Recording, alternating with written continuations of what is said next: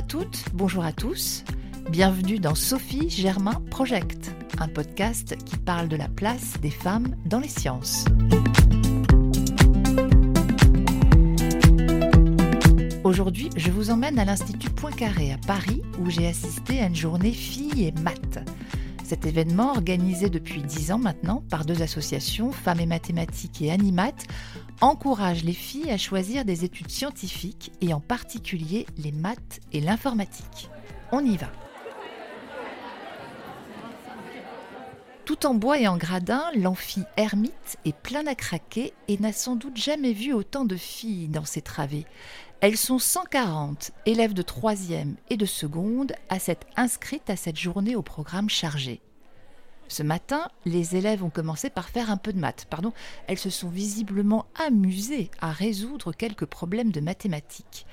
Puis elles ont participé, en petits groupes, à un atelier sur les stéréotypes de genre. Rien à voir avec le speed meeting qui a suivi.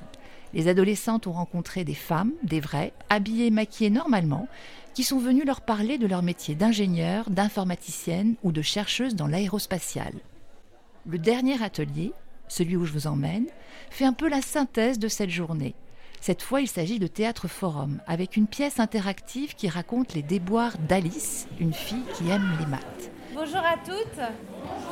Bonjour. Dérivé, c'est le titre de la pièce, a été créé sur mesure par la compagnie Laps Équipe du Matin et c'est Émilie, la meneuse de jeu, qui vient la présenter. Donc on est ravis de vous rencontrer. On va vous proposer une séance de théâtre un petit peu particulière. Accrochez-vous. Au début, tout est normal. Les comédiens ici présents vont jouer une pièce de théâtre. Cette pièce s'appelle Dérivé. Dérivé, c'est l'histoire d'Alice, jouée par Élise. Dans notre histoire, Alice, elle est en terminale S à quelques mois du bac. La pression augmente, elle a des choix d'orientation à faire pour l'année prochaine. Elle n'est pas hyper détendue. Que je vous demande pendant la première partie, c'est d'être très attentive au comportement des personnages, de vous forger votre opinion. C'est-à-dire chacune, vous demandez si vous êtes d'accord ou pas avec ce qu'ils font, avec ce qu'ils disent, est-ce qu'il n'y a pas des choses qu'ils ne font pas. Voilà, chacune se forge son opinion. Parce que dans un deuxième temps, je reviendrai vers vous, je suis la meneuse de jeu, et on en parlera. Et non seulement on en parlera, mais les plus courageuses, valeureuses, aventurières d'entre vous pourront venir dans l'espace de jeu, remplacer un personnage, ou pourquoi pas inventer d'autres personnages.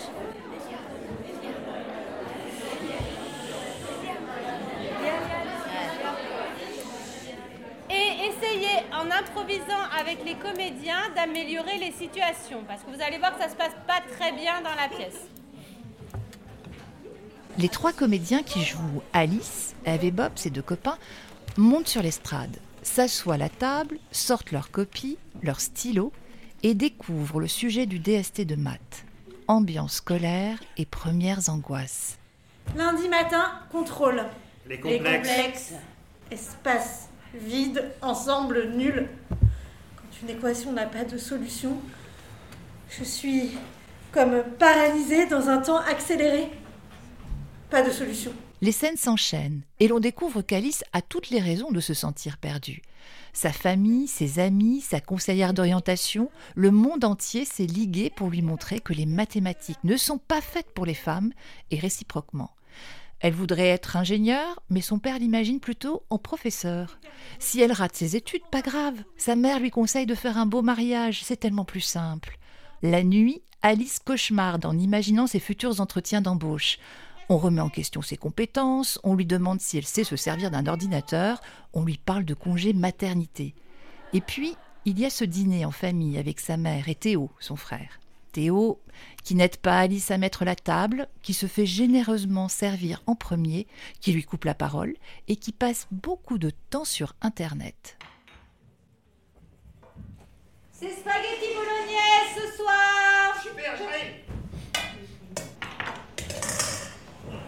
Qu'est-ce que tu faisais Bah, avec. euh, Je regardais des trucs euh, sur internet. Et vous savez que le cerveau des femmes est plus petit et pèse moins lourd que celui des hommes. Ce qui expliquerait pourquoi elles sont moins douées pour la spatialisation, l'orientation et les sciences. n'importe quoi. C'est vrai que j'ai toujours du mal à me repérer sur une carte. En voiture, j'ai besoin de votre père ou d'un GPS. T'es une preuve scientifique, maman. Pourquoi les hommes seraient plus doués que les femmes en sciences? En tout cas dans ma classe, au niveau des notes. Monsieur Pythagore, Monsieur Thalès, Monsieur Leibniz, Monsieur Archimède, Monsieur Charles, Monsieur Fermat, etc., etc. Où sont les femmes avec leur geste plein de charme Comment connais-tu autant de scientifiques C'est Madame Nico, elle m'a fait recopier toutes les bios du bouquin de maths. À la fin de la pièce, lorsque les élèves sont invités à réagir, Émilie, la meneuse de jeu, se retrouve bien vite devant une forêt de doigts levés. Et je suis impressionnée. Les réactions n'ont rien d'épidermique, bien au contraire. Les propos sont construits, argumentés. Les filles prennent le temps d'expliquer ce qu'elles pensent de tout cela, comme une parole libérée qui demandait depuis longtemps à s'exprimer. C'est devenu banal, ça ne choque pas. Et vous en pensez quoi, ça, du fait de ne pas réagir à un propos sexiste euh, Oui.